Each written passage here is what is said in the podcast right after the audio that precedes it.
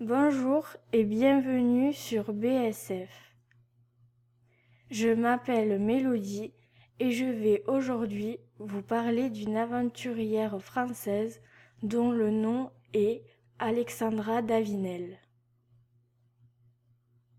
Alexandra Davinel est née le 24 octobre 1868 à Saint-Mandé en région parisienne. Elle se marie à Philippe Nel de Saint-Sauveur, un ingénieur rencontré à Tunis lorsqu'elle était chanteuse d'opéra. Convertie au bouddhisme, elle part en voyage pour compléter ses connaissances spirituelles et reste finalement sur les routes pendant 14 ans. Mais cette femme exceptionnelle est surtout connue pour être la première européenne à être parvenue à entrer dans Lhasa, la capitale du Tibet, en 1924.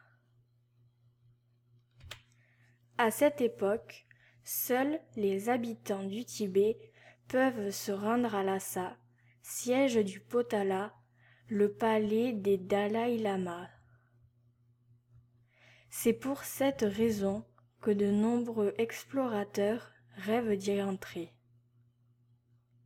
Alexandra Davinel réussit cet exploit accompagnée de son fils adoptif Yongden, un jeune lama qu'elle avait rencontré dans un monastère au Sikkim en 1914.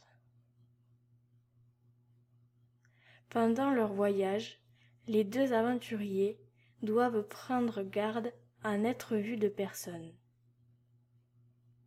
Pour ne pas être repérés, ils se déguisent en mendiantes et en moines, marchent à couvert et progressent davantage de nuit que de jour.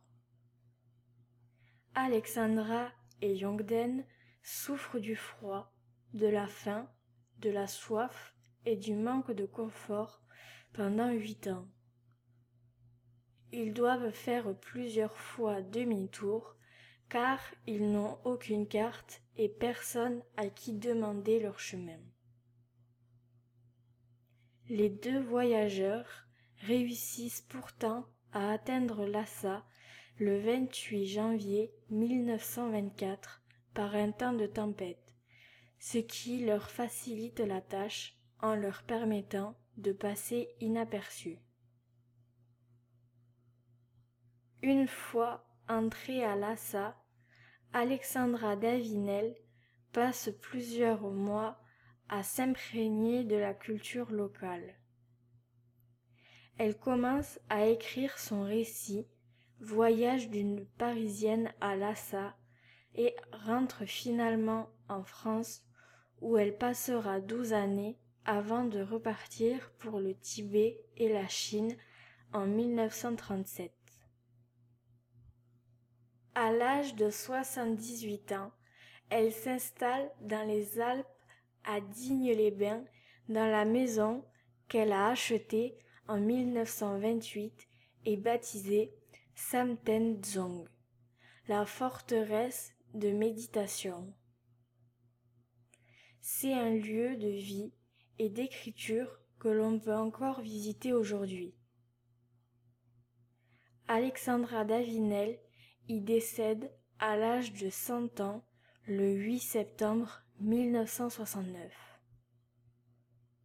En 1973, ses cendres seront transportées à Varanasi, en Inde, et dispersées dans le Gange avec celles de son fils adoptif, mort en 1955.